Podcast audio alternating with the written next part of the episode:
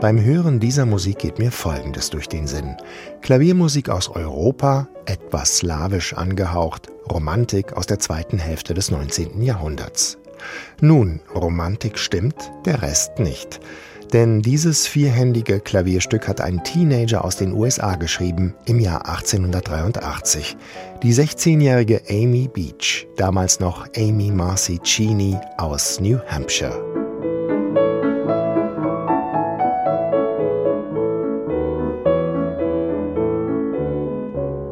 Amy Beach ist ein außergewöhnliches Kind. Noch bevor sie sprechen kann, singt sie.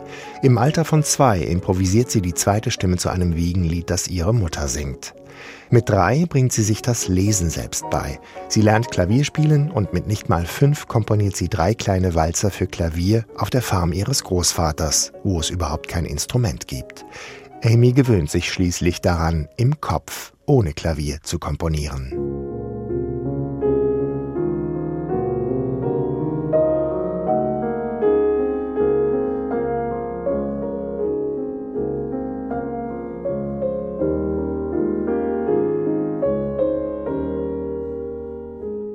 Obwohl sie das Zeug zum Wunderkind hat, soll sie keines sein und auch nicht als Konzertpianistin durch die USA reisen. So will es ihre Mutter. Als Komponistin soll Amy Beach bekannt werden. Mit 15 studiert sie Harmonielehre, allerdings nur ein Jahr lang. Den Rest bringt sich Amy Beach selbst bei. Auch ihr 24 Jahre älterer Mann, den sie mit 18 heiratet, will, dass sie komponiert.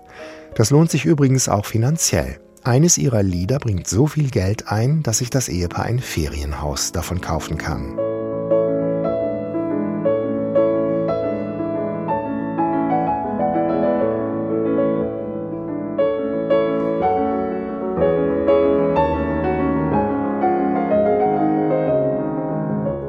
Amy Beach geht in die Geschichte ein als erste US-Amerikanerin, die eine Sinfonie schreibt.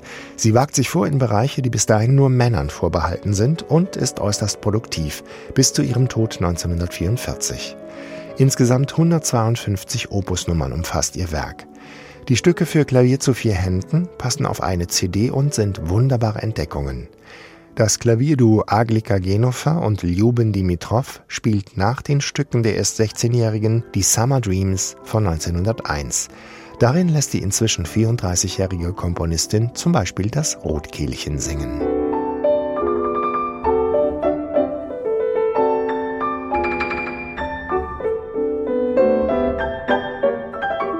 Und auch die Katydids, die Laubheuschrecken, zirpen und hüpfen herum.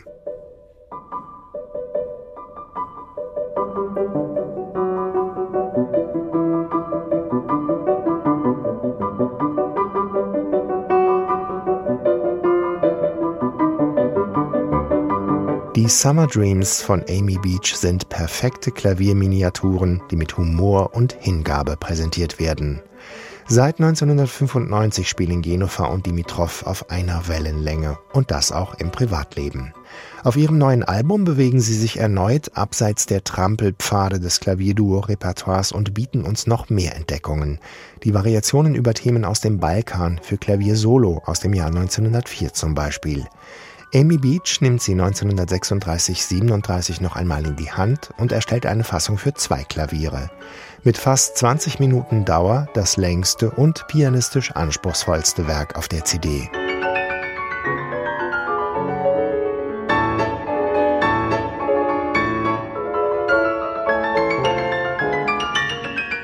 Ein Teil der Noten, aus denen das Klavierduo Genova und Dimitrov spielt, sind Publikationen der Women's Philharmonic Advocacy. Der Verein fördert Komponistinnen, Dirigentinnen und Musikerinnen. Sieht man auf der Homepage des Vereins nach, findet man eine Statistik, die zeigt, dass in der aktuellen Konzertsaison in den USA immer noch viel zu wenig Musik von Komponistinnen gespielt wird. Es gibt noch viel Luft nach oben. Wie gut, dass mit dem Album von Genova und Dimitrov eine Lücke mehr geschlossen wird. Ein sehr ausführliches CD-Beiheft rundet diese absolut lohnenswerte Neuerscheinung ab. Amy Beach hat es verdient. Neue CDs in HR2 Kultur. Weitere Rezensionen auf hr2.de